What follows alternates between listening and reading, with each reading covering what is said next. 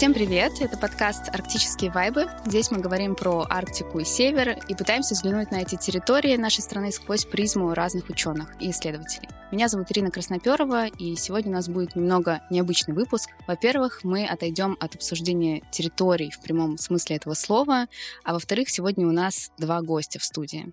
И я рада представить Александра Полухина и Валентину Сергееву, исследователей, представляющих Институт океанологии имени Шершова Российской Академии Наук, Александр Полухин, кандидат географических наук, старший научный сотрудник и заведующий лабораторией биогидрохимии. И Валентина Сергеева, кандидат биологических наук, старший научный сотрудник лаборатории экологии планктона. Валентина Александр, здравствуйте. Добрый здравствуйте. День. Мы выяснили на днях с Александром, что у нас общая альма-матер, но несмотря на то, что мы все считаем себя географами... А Валентина тоже, она тоже МГУ закончила. Да, Тем я более. биологический факультет. Да, но тем не менее, альма-матер у нас общая, и несмотря на то, что все мы считаем себя географами или там, э, исследователями в сфере естественных наук, тем не менее занимаемся совершенно разными вещами и ведем исследования в диаметрально противоположных сферах, областях.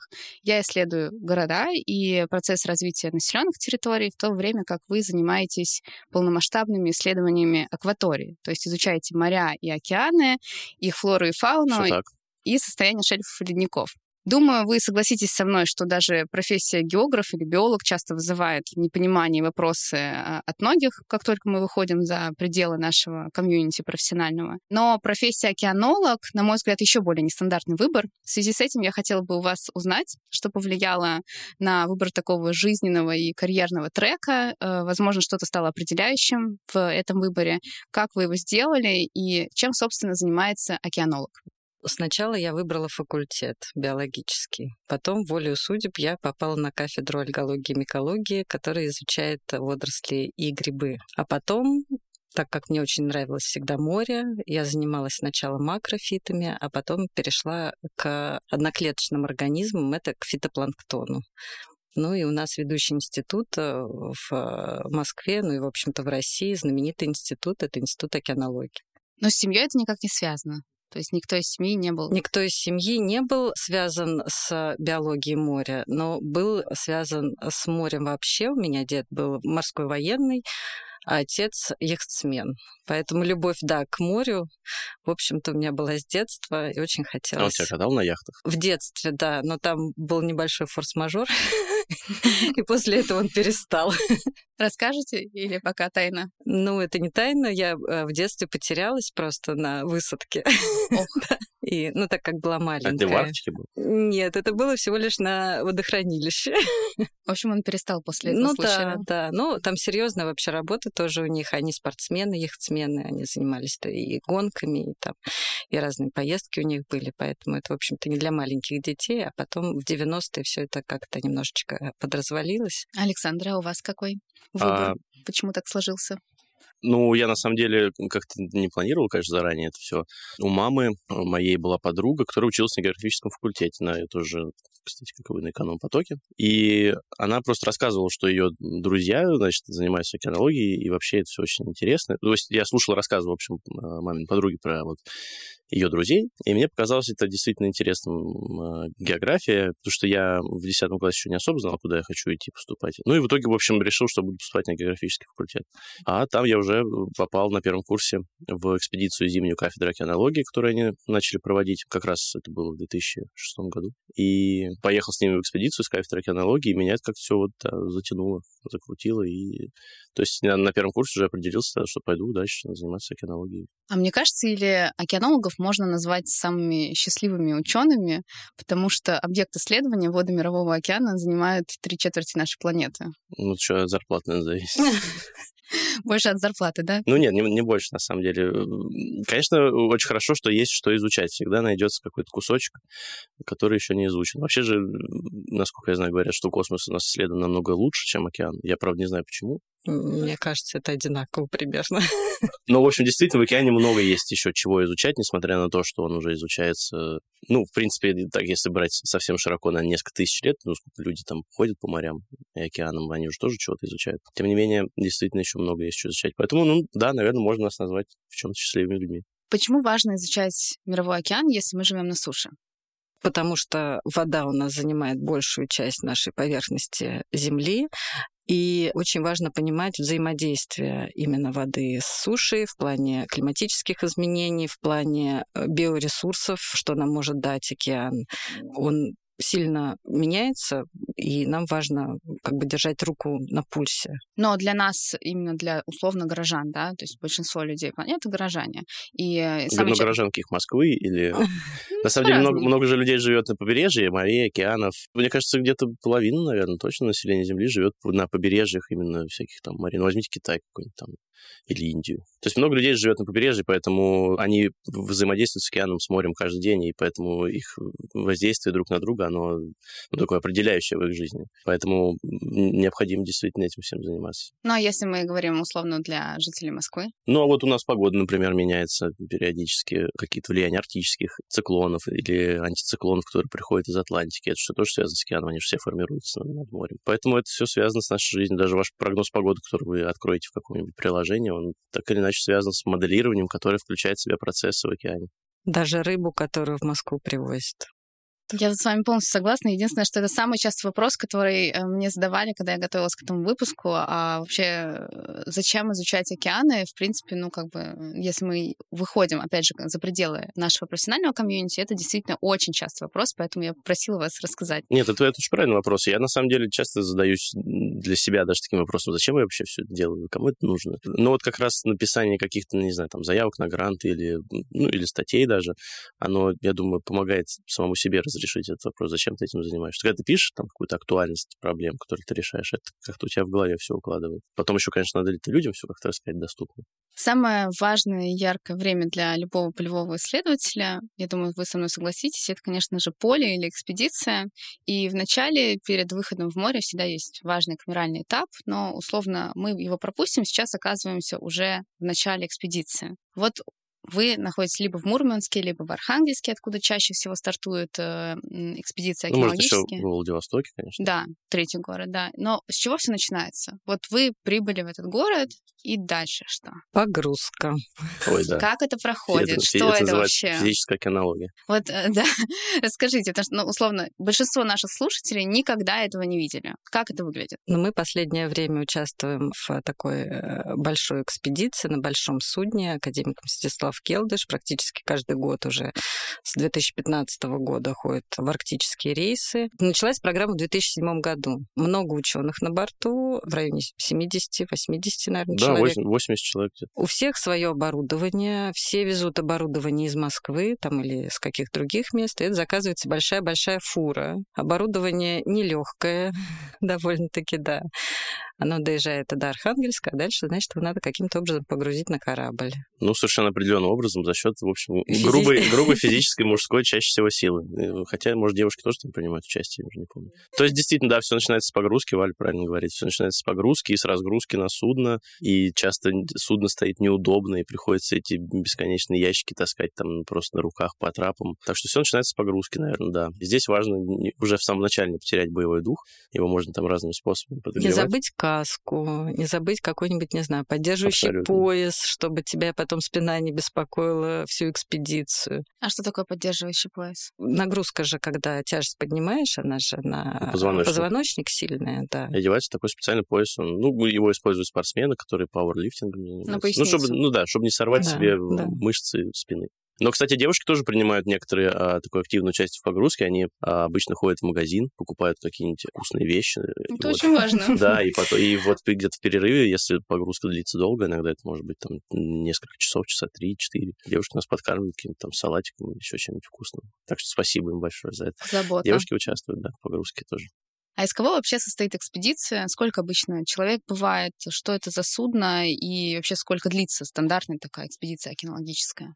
Если мы говорим про арктические рейсы, прежде всего? В Арктику имеет смысл идти более чем на месяц потому что надо дойти просто до места исследования, там провести время определенное, то есть есть э, программа, которая заложена в эту экспедицию, надо выполнить ее и, соответственно, уйти обратно. Сложно сказать стандартное, потому что действительно зависит еще от задач, которые решаются. И, ну, это, если это какая-то маленькая локальная задача, то ее, помимо Института океанологии, еще последние годы много кто стал заниматься Арктикой. Кто-то начал, кто-то продолжил. Поэтому кто-то решает такие маленькие задачи, какие-то локальные прибрежные э, исследования, какие-то там наблюдения за маржами, например. Ну, для этого, может быть, супер много времени не нужно. А вот для таких комплексных экспедиций, которые Институт океанологии организует, ну, это от месяца, да. И, опять же, все еще зависит от выделенных на экспедицию средств, потому что вот в начале, точнее, в конце каждого года организуется такая комиссия, насколько я знаю, в Министерстве науки и образования, и там распределяются вот сюда сутки на, на весь полевой сезон, ну, условно говоря, там с июня по октябрь или по ноябрь. И тут вот каждый начальник экспедиции старается как бы, ну, ну все, естественно, договариваются в нормальном, спокойном режиме по тому, кому в какой сезон удобнее поехать, кому-то нужно ранее там лето, июнь, кому-то нужно, наоборот, осень. Вот, это все договариваются, и зависит от количества вообще людей. То есть, если подаст заявок э, на экспедицию там три человека, то у каждого будет, ну, наверное, по полтора месяца, а то и больше. А если подаст заявки там восемь человек, то, ну, то, конечно, будет время сокращаться. Поэтому это такой достаточно сложный бюрократический процесс. Но, да, Валя правильно говорит, что надо ходить в Арктику, наверное, на месяц минимум. Ну вот вы как раз начали говорить про финансовый вопрос. Я так понимаю, что это одна из ключевых проблем вообще в обеспечении всех океанологических экспедиций. Но финансы — это вообще всегда такой камень преткновения. Но действительно, да, есть такая в экспедициях у нас проблема, связанная с тем, что нам выделяются средства на проведение экспедиции на судосутки, на работу судна, на работу команды, на топливо, а на участие нау- научных сотрудников и там инженерных, инженерного на тех, персонала. кто проводит эти работы, да. денег не выделяется. Вот непосредственно кто делает. Да, и мы их должны как-то выискивать сами за счет грантов, за счет каких-то там внебюджетных бюджетных, может быть, средств, каких-то госдоговорных работ скорее. Поэтому это действительно проблема. И какое-то количество ученых можно взять за счет вот денег, так называемых госзаданий, которые выполняет институт. Но большая часть все-таки должна находить средства самостоятельно.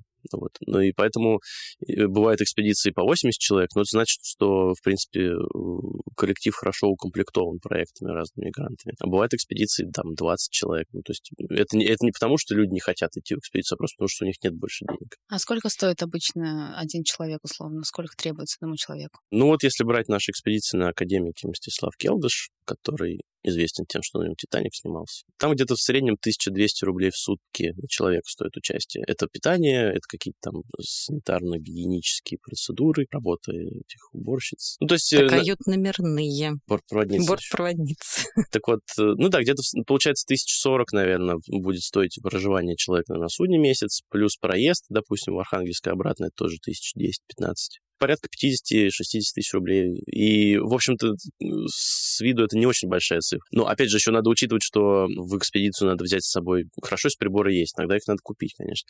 Нужно всегда, в, например, в химических и биологических исследованиях очень много расходников, всяких реактивов и прочих нужных для экспериментов э, приспособлений, которые тоже нужно купить. И на это все, естественно, деньги ну, государство не выделяет. Не выделяет, да. Приходится пользоваться вот за счет средств грантов своих. Так что, если брать вот только проживание на корабле, то это 50-60 тысяч. А если еще учитывать экспериментальные всякие необходимые вещи, то это увеличивается существенно. А насколько сложно выйти в открытое море? Может быть, это не для наших морей, скажем так, а если вы выходили и принимали участие в рейсах, которые в другие страны. Насколько я понимаю, есть э, сложность с пропуском, во всяком случае, я слышала эти истории в Мурманске, что при выходе в море вы можете там провести, даже уже выйдя в море, провести там несколько дней просто в ожидании, пока вам выдадут пропуск. А, да, я понял, о чем вопрос. А, ну, это называется разрешение. Во-первых, ты когда действительно выходишь, и когда мы ходим в экспедиции, вот, например, в Карское море, в море Лавтих, это считается внутренние воды России. И поэтому туда тоже какое-то разрешение нужно, естественно, специально, которое получается, естественно, за много месяцев. Очень много бюрократической работы, на самом деле, подготовки экспедиции. Но когда ты выходишь в какие-нибудь международные воды, то проходит, ты проходишь пограничный контроль. И, ну, то есть не только ты как человек, но и все судно. Там очень много различных морских документов, которые капитан и его помощник помощники, да, обязаны предоставить пограничникам. И действительно это может затягиваться, если это большой порт, такой как Мурманск, например, и там такая высокая судовая активность, то действительно можно, наверное, просто прождать очень долго, потому что пограничники пока до вас доедут. И потом надо действительно ждать вот эти процедуры проверки документов, они могут не совпасть, какие-нибудь внезапно а, цифры, номера паспортов, и это все очень сильно затягивается. Поэтому это такой, да, долгий бюрократический процесс, можно застрять.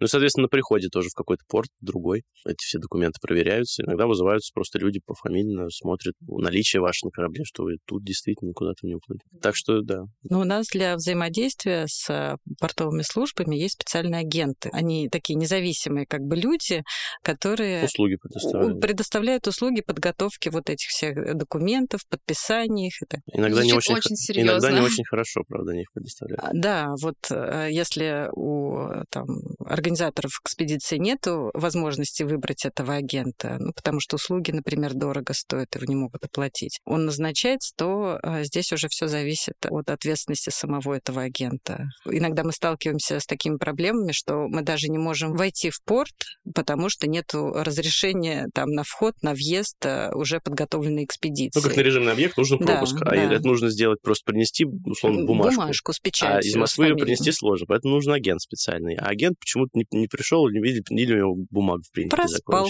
Проспал. И все уже экспедиция приехала в порт, а агент не принес бумажку, и а нам люди говорят в порту охрана, извините. Мы не можем вас пустить. -то. Ну, агент стоит денег, правильно я понимаю? То агент стоит, да, услуги. Да. да, это, ну, вот несколько сотен тысяч рублей. Ого. Он хорошо зарабатывает при этом. Ну, я не знаю, он или его фирма. Но, в общем, да, это, это тоже, это, вот, тоже серьезные деньги, которые зачастую из бюджета просто нельзя оплатить, потому что, ну, нет такой статьи расходов в бюджете. То есть, если у вас есть грант какой-то, ну, они считаются как бы такие бюджетные, естественно, тоже деньги, но по другим статьям. Вот их можно использовать. А вот просто бюджетный день, который государство дает, их как бы нельзя использовать. Это можно все делать самостоятельно. То есть, можно приехать кому-то из членов экспедиции заранее, наверное, в Архангельск, пожить там несколько дней, побегать с этими бумажками, но это тоже сложно, когда ты приезжаешь в незнакомый город. Поэтому проще нанять агента. Но денег стоит. Как выстроена жизнь на борту? То есть э, какой распорядок дня, как вообще проходит такой обычный исследовательский день, когда вы находитесь, получается, в экспедиции?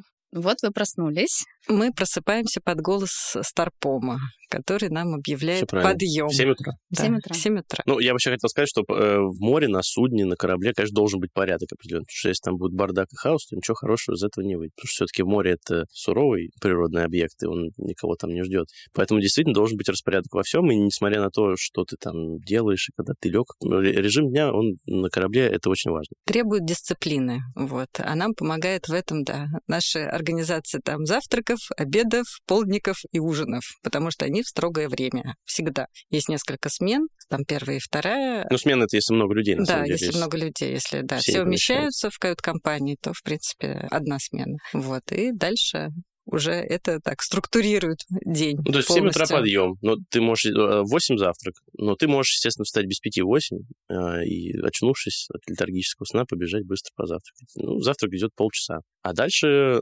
обычно вот в экспедициях у нас и в других тоже экспедициях часто проводятся как раз после завтрака ну, в 9 часов такие научно-технические совещания. В них участвуют обычно руководители каких-то отдельных направлений, которые работают, но как бы могут прийти, естественно, все желающие, и судовые, и команды, и научный состав. И начальник экспедиции проводит некую такую планерку утреннюю, то есть рассказывает, что нас ожидает сегодняшним днем и какие планы там на будущее, какие-то вопросы решаются оперативные там со службами корабля. Ну и все, ну, а после, то есть это где-то минут 15 проходит, потом еще, в зависимости от начальника, это может э, распространяться на какое-то долгое время, когда он что-то хочет всем рассказать.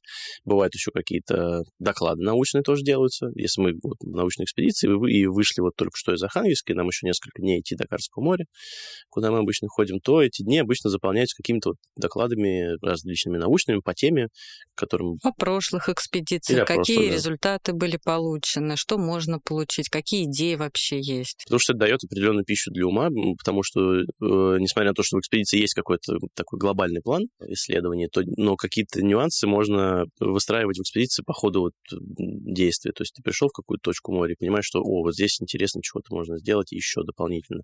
И это обсуждать с начальником экспедиции. Если там все с этим согласны, то действительно можно быстренько провести какое-то еще исследование или не быстренько, если начальник не против. И э, это может быть как раз вызвано тем разговором или вот каким-то легким докладом в, в этот период. Вот. А так вообще, что касается расписания, то оно достаточно строгое и по еде. И через буквально там 3-4 дня ты уже привыкаешь жить, и у тебя твой организм очень четко реагирует на время. То есть, если ты понимаешь, что ты хочешь есть, значит, сейчас или там 11.30 обед, или 15.30 полдник, или 19.30 ужин. То есть очень буквально несколько дней хватает, чтобы организм к этому привык, и потом, конечно, дома сложно довольно отвыкать от этого. Да. Но Саша еще забыл сказать, что с утра на НТСах всегда присутствует капитан и а, Стармех, да, которые э, докладывают обстановку, и Старпом бывает, да? А вы можете нам пояснять, кто из них кто? А, старший механик. Ну, капитан это капитан. Ну, да, да, капитан да. это капитан и старший помощник ага. капитана, которые, собственно, самые ключевые люди на судне, которые знают про судно все, как оно живет, что в нем происходит, какие есть технические проблемы. И если, например, мы прибыли на судно, а что-то там не работает, то мы обращаемся к ним чтобы они как-то смогли уладить вот технические проблемы. Причем любые проблемы не работают, э, не знаю, там унитаз или холодно в каюте, потому что в Арктике, в общем, холодно даже летом. Поэтому по всем этим вопросам, да, к ним. Кстати, я могу сказать, что капитан на мостике очень нечастый гость. Вот, ну, я просто, не знаю, когда был маленький, например, думал, что капитан корабля, он стоит все время на мосту, вот, смотрит вперед. На самом деле, капитан на мостике появляется очень редко. И даже, видимо, если он появился на мостике, то это значит, какая-то ситуация не очень хорошая, не очень приятная и, значит, что-то происходит такое серьезное. А если капитан нет, ну, значит, все нормально, спокойно. А где он обычно находится? В каюте?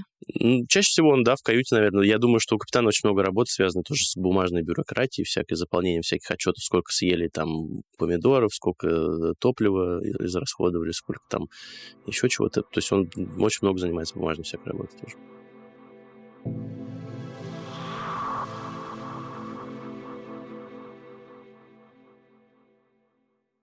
Один из глобальных климатических катаклизмов заключается в повышении температуры океана и сокращении объемов арктического морского льда. С одной стороны, океанолог получает возможность все дальше и тщательнее исследовать свой объект, но с другой стороны, все же радоваться здесь сложно из-за, прямо скажем, катастрофических последствий. За последние сто лет, возможно, вы меня поправите, уровень воды в океане повысился на 20 сантиметров. И ежегодный темп повышения — это 3-3,5 миллиметра, если я правильно как бы знаю статистику.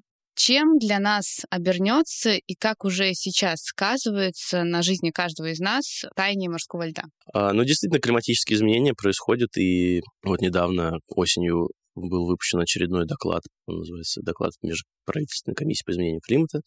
Он очень большой, и его читать даже и специалистам, наверное, сложно, и, а уж не специалистам тем более. Но поэтому там делают, на самом деле, специальные такие выжимки для, наверное, для прессы там делают выжимку, для политиков там делают выжимку.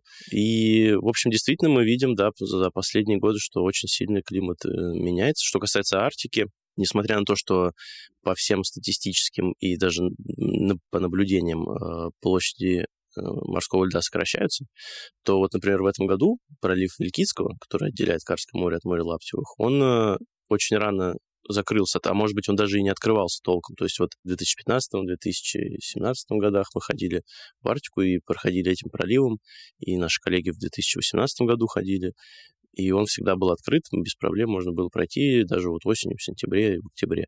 А в этом году была экспедиция в августе, и пролив оказался закрыт, и дальше он тоже не открывался. То есть, на самом деле, несмотря на все происходящие климатические изменения и на общие такие тренды уменьшения ледяного покрова, какие-то отдельные районы Арктики, они все равно э, остаются малодоступными сейчас. И, ну, вот с помощью ледокола, конечно, наверное, можно пройти, но это, во-первых, стоит дорого, а как мы уже выяснили, денег у нас на все хватает. И, во-вторых, ну, может быть, просто это, а может быть, даже ледоколом нельзя пройти. Вот, поэтому климат, конечно, меняется, но не везде. А что касается влияния на человека, то тут надо тоже надо внимательно смотреть. И если мы говорим про каких-нибудь там коренных жителей Чукотки, которые живут себе спокойно, и рыбу они поймали, тюлени поймали. На такие вот флуктуации в изменении ледяного покрова, и, может быть, и о них и не заметят даже. Ну да, мы не занимаемся изучением влияния климата на, прямо на человека, да, но на экосистемы. Но мы должны быть, на самом деле, мы должны быть таким звеном, который поставляет информацию. На самом деле это можно все хорошо очень выяснить, наверное, с помощью только вот хороших каких-то моделей климатических и, наверное, социологических каких-то тоже исследований, то есть проводить какие-то исследования среди населения местного. То есть вы не будете нас пугать тем, что Арктика растает через 20 лет? Нет. Нет. Хорошо, предлагаю тогда немного затронуть тему накопленных рисков. Понимаю, что проблема захоронения радиоактивных отходов тема очень емкая, и за пять минут мы ее, конечно, не обсудим, но мне бы хотелось немножко к ней подступиться. Почему в арктических акваториях, в частности в прибрежных водах э, архипелага Новая Земля, захоранивали радиоактивные отходы, и действительно ли это безопасное место для их хранения? Хороший вопрос. Это делали в 30-х годах, да? Ну нет, ну это уже, наверное, после войны, по-моему, начали делать. 50-е, да, начинаем. 50 Ну, насколько мы это понимаем, э, просто в 50-х годах, э, точнее, я начну даже чуть-чуть заранее, еще в 30-х годах наши замечательные советские ученые и некоторые отцы-основатели нашего института выяснили, что Карское море, например, оно совершенно непродуктивное, ничего там нету. И, скорее всего, даже никогда не будет. Ни рыб никакой, ни, ни мяса. Ничего, в общем, толкового из этого моря взять нельзя. Поэтому абсолютно какой-то пустыни просто. Поэтому, когда, видимо, в 50-х годах встал вопрос о том, куда вот это все скидывать, как бы Баренцево море, ну там, извините, все-таки треска есть и другие ресурсы. А Карское море, вот оно, пожалуйста, вроде ехать недалеко, там три дня из Архангельска. И там все время лед, потому что еще, наверное, в 50-х годах туда действительно можно было пройти только в августе, и то там с трудом куда-то протиснуться вдоль новой земли. Поэтому решили, да, будем туда, наверное, сбрасывать, ничего страшного. Все никому это не нужно. И вот прошло 60-70 лет, и оказалось, что действительно ну, что решение, в общем, неверное было с их стороны, наверное. И сейчас существует действительно в рамках вот э, председательства России собираются э, доставать некие опасные объекты со дна Карского моря и как-то их Утилизировать. утилизировать, да, аккуратно. Сначала их надо доставить. Но я так понимаю, что это очень сложно, потому что да, к ним даже вот э, в экспедициях сложно даже подобраться, изучить, а достать это вообще... Сложно найти Не, подоб- сначала. А, найти, Не, да. подобра- подобраться к ним не очень сложно. Найти тоже, да, есть проблема. Наши коллеги из института, из, из МЧС, э, действительно в наших рейсах есть такая часть работы, затрагивающая эти- эту проблему, и они просто действительно иногда, они знают какой-то район, в котором должно что-то быть. И они, они даже знают, что там должно быть, но они не знают, как бы, Кон- где. Конкретные координат нет. И поэтому ходят вот такими, что называется, галсами в небольшом районе с специальным оборудованием, выискивая на дне. Прощупывают дно Да. в поисках затонувших И всяких. это, эти работы иногда длятся сутками. Для, вот для нас, для людей, которые работают в лаборатории, отбирают пробы, Это отдых. это просто райское время, да, когда можно немножко отдохнуть, пока, потому что судно ходит очень медленно, и надо внимательно все это смотреть.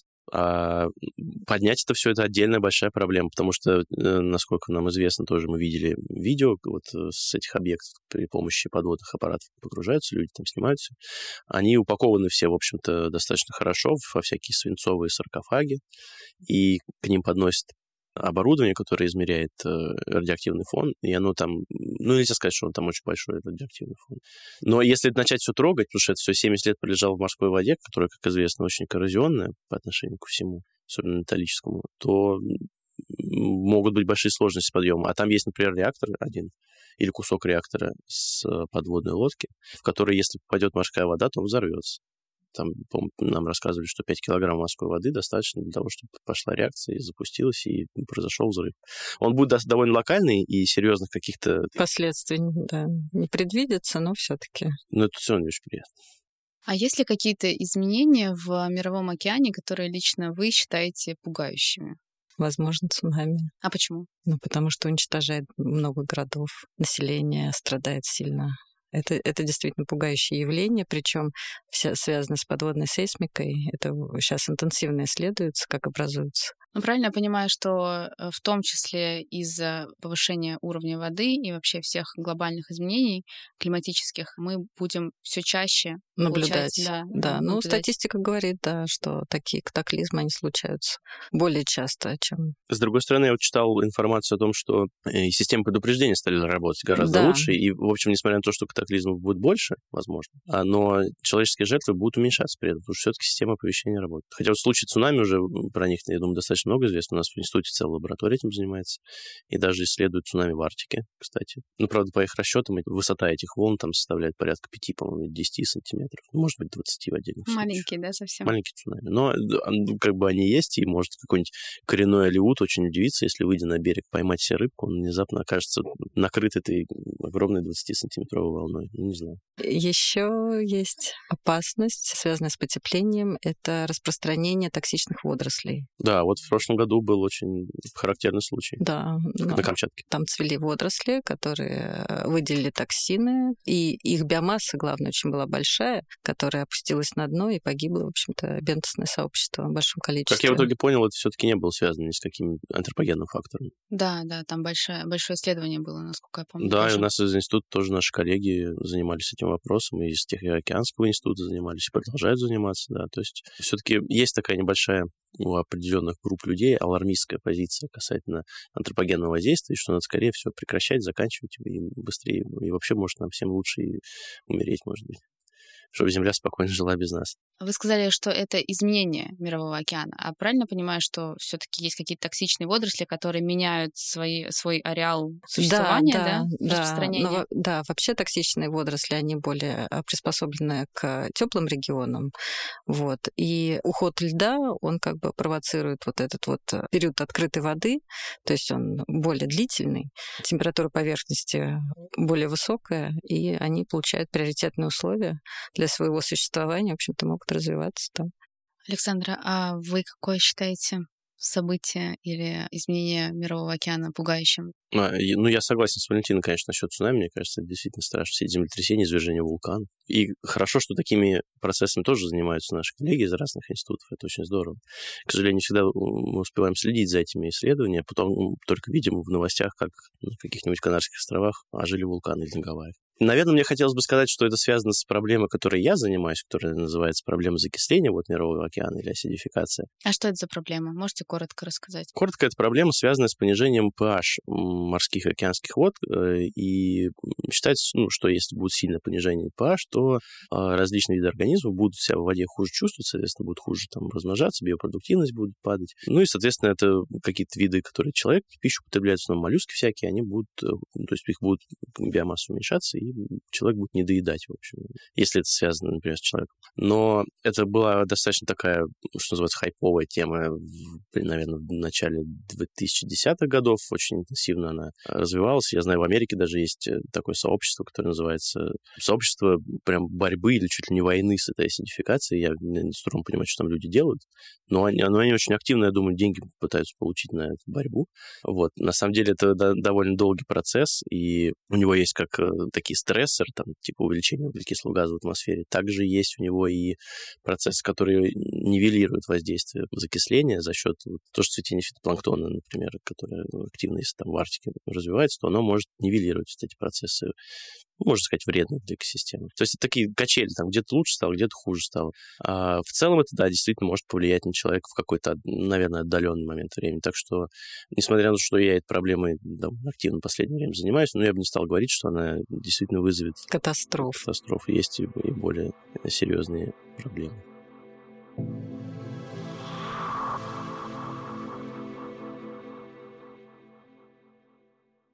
Хорошо, я тогда предлагаю завершить обсуждение проблемы и поговорить о приметах. Я знаю, что копилка моряков и рыбаков полнится от различных примет, часть из которых, например, женщина на борту сейчас выглядит по меньшей мере странной и устаревшей. Но рыжебородые еще. Да. А, а какие это? примеры верят океанологи и какие обычаи существуют у вас на борту? Мне кажется, это очень интересно. Что про рыжебородые? Расскажите, что я это не такое? Понял, не да. понял, да. Ну, плохая примета, когда, да, с рыжей бородой человек человек на борту, и вот когда женщина. Да, я... да, да, это я... все было издавна известно. Я 10 лет хожу с Ну да, но тем не менее Александр, у нас есть... не замечали ничего? Не, ну бывало всякое. Ну, я, я в первый раз слышу про рыжую бороду. Спасибо, Валентина. Очень грустно стало. Что а, еще?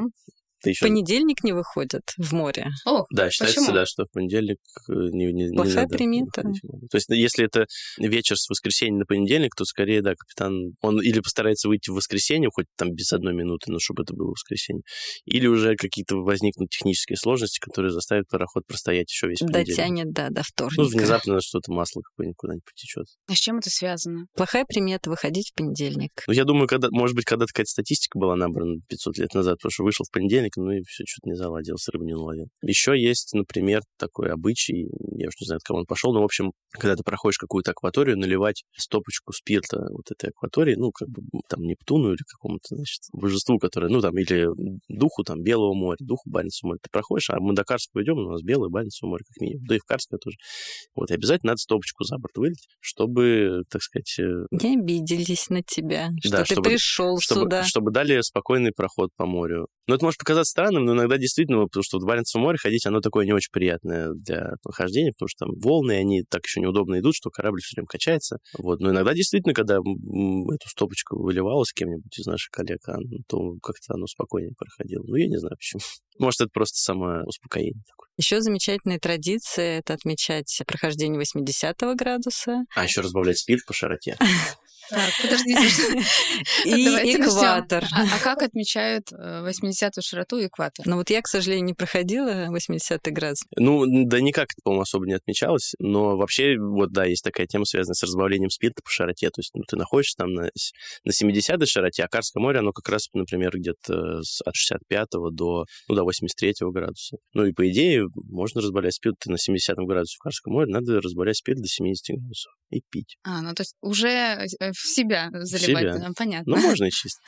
Ну, на самом деле много, да, таких традиций, связанных как каких-то с употреблением алкоголя, хотя, конечно, это не приветствуется на судне, это очень опасно и может вызывать серьезные очень какие-то проблемы, поэтому... Не пропагандируем, да? Не, абсолютно не пропагандируем, но на самом деле иногда очень неплохо бывает закрыться там в каюте одному, если ты живешь, или с соседом твоим, потому что чаще всего живут по двое, вот, э, взять э, и налить себе там припасенный бокальчик какого-нибудь прекрасного там, теплого хереса, спокойно посидеть, спокойно посидеть, потому что на, в какие-то моменты времени, конечно, во время экспедиции такая суета очень серьезная происходит, и э, чтобы от этого всего спрятаться, можно вот каюта — это такое место, куда ты можешь сесть спокойненько, там, посидеть немножко и отдохнуть от этого всего. Но бывает, с другой стороны, наоборот, что ты можешь на, на корабле, на судне находиться ну, целый месяц в экспедиции и вообще не пересекаться с человеком. То есть уже после окончания экспедиции смотришь, идет какой-то товарищ в шапке смешной, я его вообще ни разу не видел. Правда, он может оказаться из команды и сидит в машине все время. Но это большие экспедиции обычно страдают от этого, потому что очень много у людей разных задач, и они могут выполняться в разное время, а в другое время, когда другие люди работают, они просто отдыхают.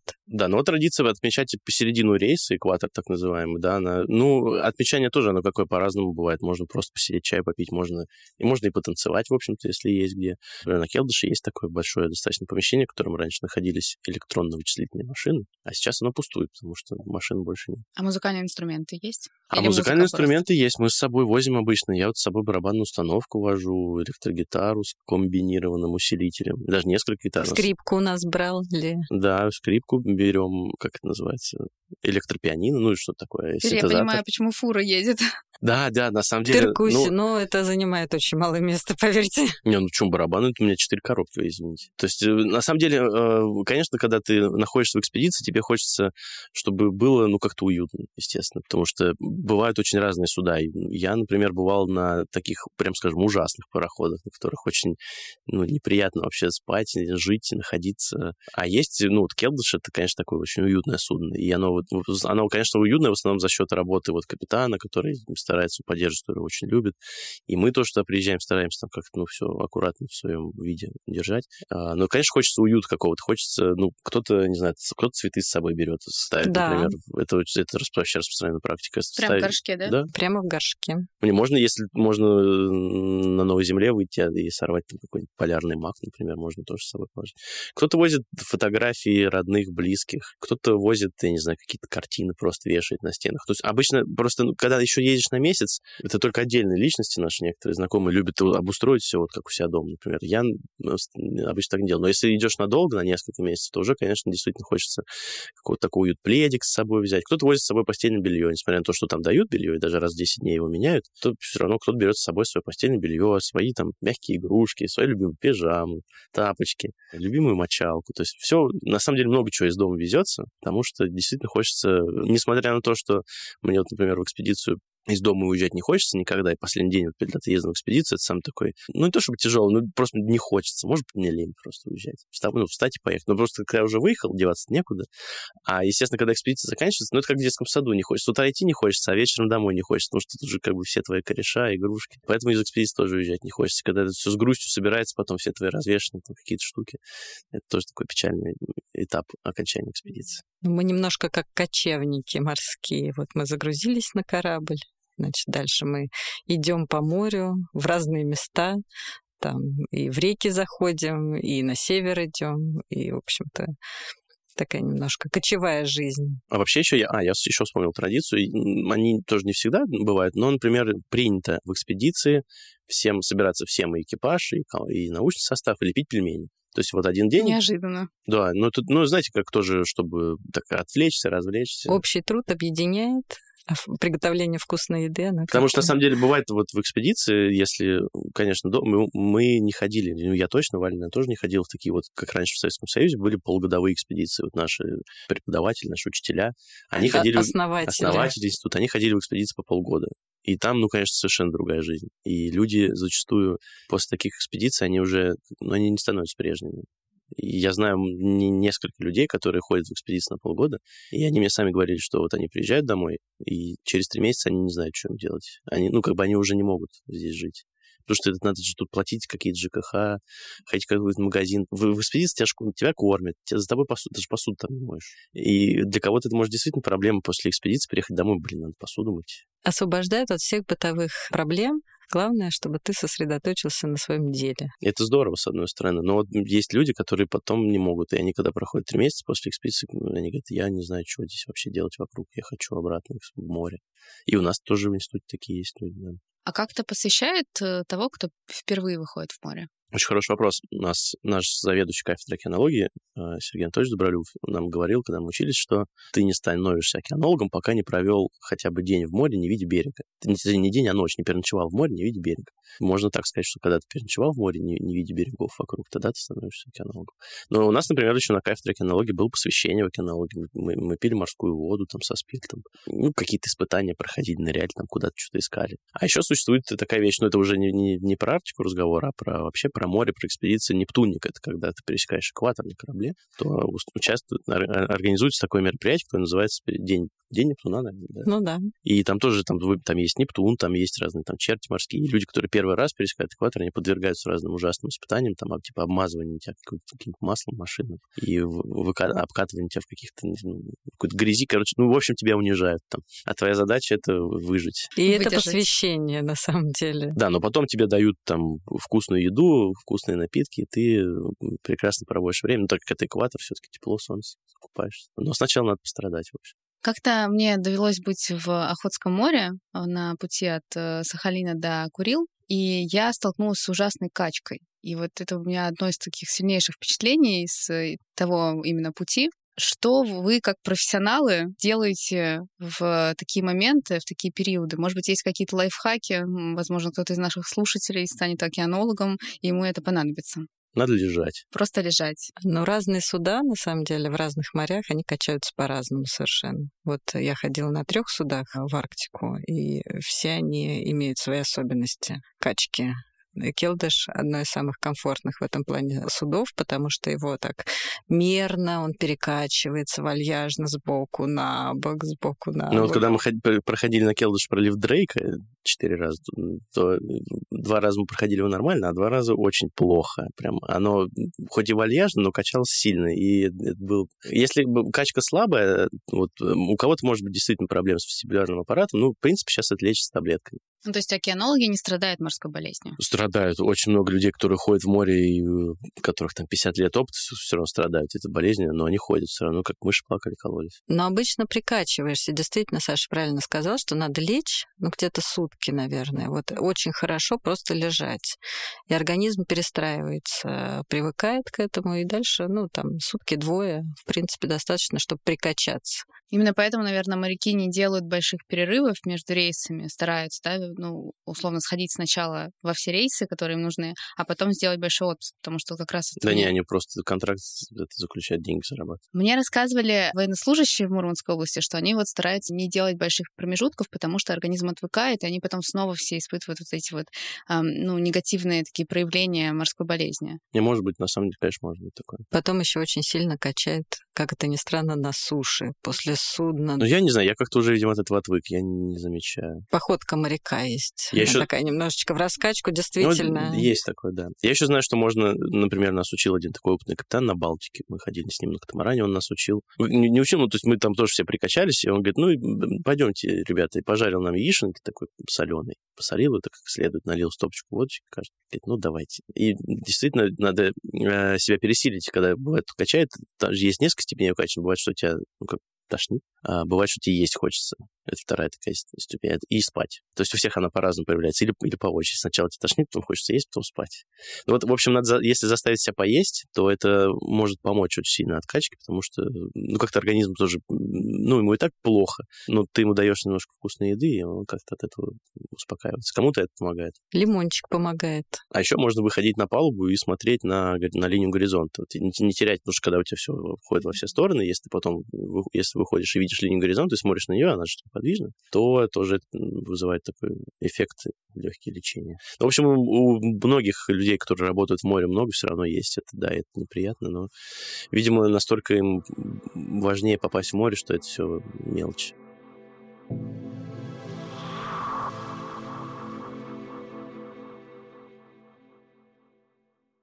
В завершение мне бы хотелось поговорить об одном важном аспекте, об отношении семьи к таким экспедициям а, и вообще к профессии а, океанолог, все-таки к длительным рейсам все относятся по-разному. Это действительно бывает там часто или не часто проблемы. Вот как раз вот э, хотела бы у вас пораспрашивать, как э, семья относится к этому, возникают ли сложности, когда какой-то член семьи уезжает э, в долгие экспедиции там на месяц или больше. Ну, когда ключевой член семьи мама уезжает, это, конечно, тяжело. Ну, для ребенка имею в виду ключевой член семьи. Но а, вот я, опять же, поговорив со своим отцом, перед тем, как я значит, вышла из декрета, я говорю, вот э, у нас экспедиция, я не знаю, стоит ли идти или не стоит. Он мне сказал такую вещь очень интересную. Он говорит, ты работаешь в Институте океанологии, у вас входит в должностную обязанность ходить в рейсы. Либо ты работаешь, либо ты ищешь что-то другое. Ну и тем самым он меня очень сильно поддержал. Сказал, не волнуйся, все будет хорошо. И ну и потом месяц это не такой длительный срок на самом деле. Вот полгода, как вот люди уходили там не с одним ребенком, там, а с, с двумя, с тремя детьми, это, конечно, я вот честно я говоря. Я еще знаю, что бывает, ты уходил, у тебя не было ребенка, вернулся, у тебя уже есть. А, ну или так, например, да. Это, конечно. Интересное обновление. Ну, это шесть месяцев, да. Ну, у меня, э, во-первых, жена тоже океанолог, и она поэтому понимает, что это такое. И она понимает, зачем я хожу в экспедиции. Просто действительно э, есть, наверное, семьи, то есть, наверное, точно есть семьи, в которых, ну, я имею в виду научные, которые вот там, там, допустим, муж занимается наукой, а жена нет. И действительно возникает иногда такое непонимание, типа, зачем же ты туда едешь-то? Вот, ну, у меня, слава богу, такого нет. То есть жена понимает прекрасно, зачем я это делаю, и сама тоже ездит в экспедицию. Бывает так, что она уезжает, я остаюсь.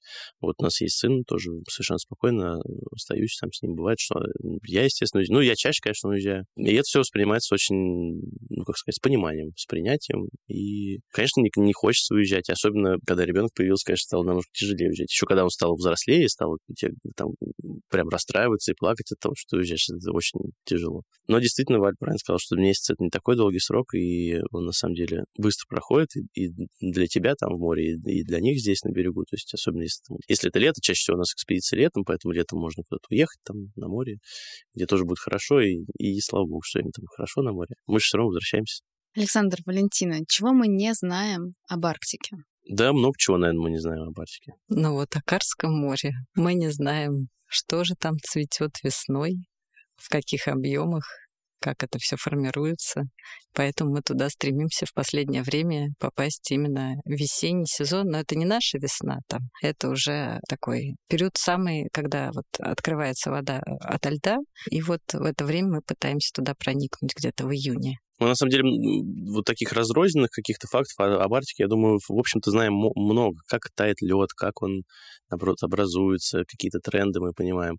Но, наверное, чтобы понять глобально весь этот регион, ну, мне кажется, наверное, надо там жить. Я, на самом деле, хочу сказать, что я преклоняюсь перед людьми, которые живут всю жизнь там, я не знаю, в каком в Дудинке, например, или... Ну, Мурманск — это еще, я думаю, по, по меркам Арктики вообще мегаполис.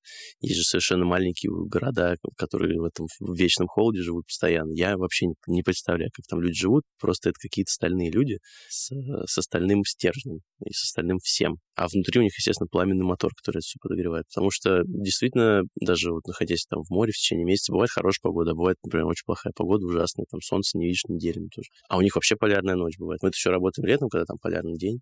Это тоже, на самом деле, не самое приятное ощущение, когда, ты не, ну, когда тебе все время светло, и ты не понимаешь, что происходит. Поэтому, конечно, перед этими людьми стоит преклониться. Наверное, стоит спросить, как люди там живут все это время. Вот, что мы точно не знаем про как люди там живут. Хорошо, тогда у меня последний вопрос. В чем смысл Арктики?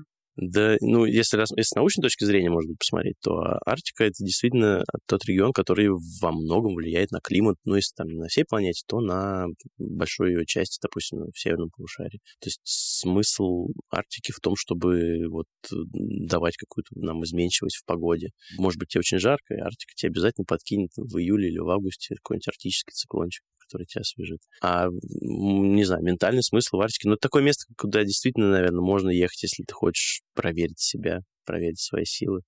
Потому что, ну, когда у тебя там все, не знаю, в Турции тепло и хорошо, и фрукты, мандарины там цветут, ну, это классно. А в Арктику надо, да, наверное, ехать за тем, чтобы как-то понять, что ты можешь или что ты не можешь. Технически Арктику можно использовать там как индикатор такой хороший, действительно, климатических трендов. Там очевидно, да, тает лед, его не видно со спутника, уменьшается там площадь покрытия, в такие-то месяцы нарастает, там уменьшается, нарастает, уменьшается, и там мы все это можем каким-то образом быстро понять, что да, действительно происходят какие-то изменения, потому что температура океана, даже если ее, ну, там, смотреть поверхностную спутниковую, она не всегда очевидно э, даст вот э, конкретный такой результат. Здесь это ну, прямо вот видно. Вот. Ну а лично для человека значение Арктики, конечно, туда почему-то очень сильно тянет. И э, когда человек один раз побывав там, сравнивая с югом, на юг не тянет тянет вот туда. Там какая-то есть задумчивость такая, там пастельные тона эти. Низкое небо. Да, и как будто это такая загадка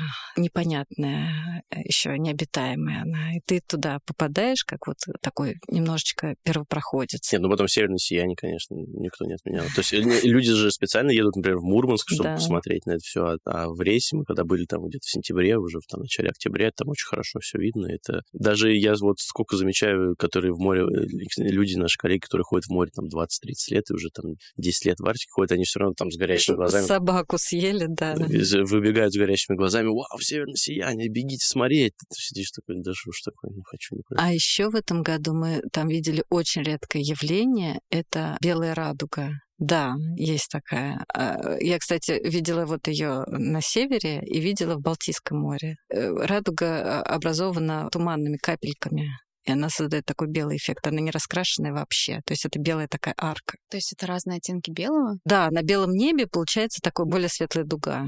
Вот, и ты как будто в какой-то портал идешь. Я, я чего-то проспал, наверное. А, наверное. А может, забыл. Ну, в общем, это природа, это очень красиво, поэтому, конечно, Арктика стоит того, чтобы ей заниматься.